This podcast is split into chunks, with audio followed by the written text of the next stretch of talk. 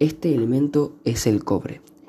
El organismo usa cobre para llevar a cabo muchas funciones importantes, como producir energía, tejidos conectivos y vasos sanguíneos. El cobre también ayuda a mantener el sistema nervioso y el sistema inmunitario y activos los genes. En su estado ordinario se encuentra de forma sólida.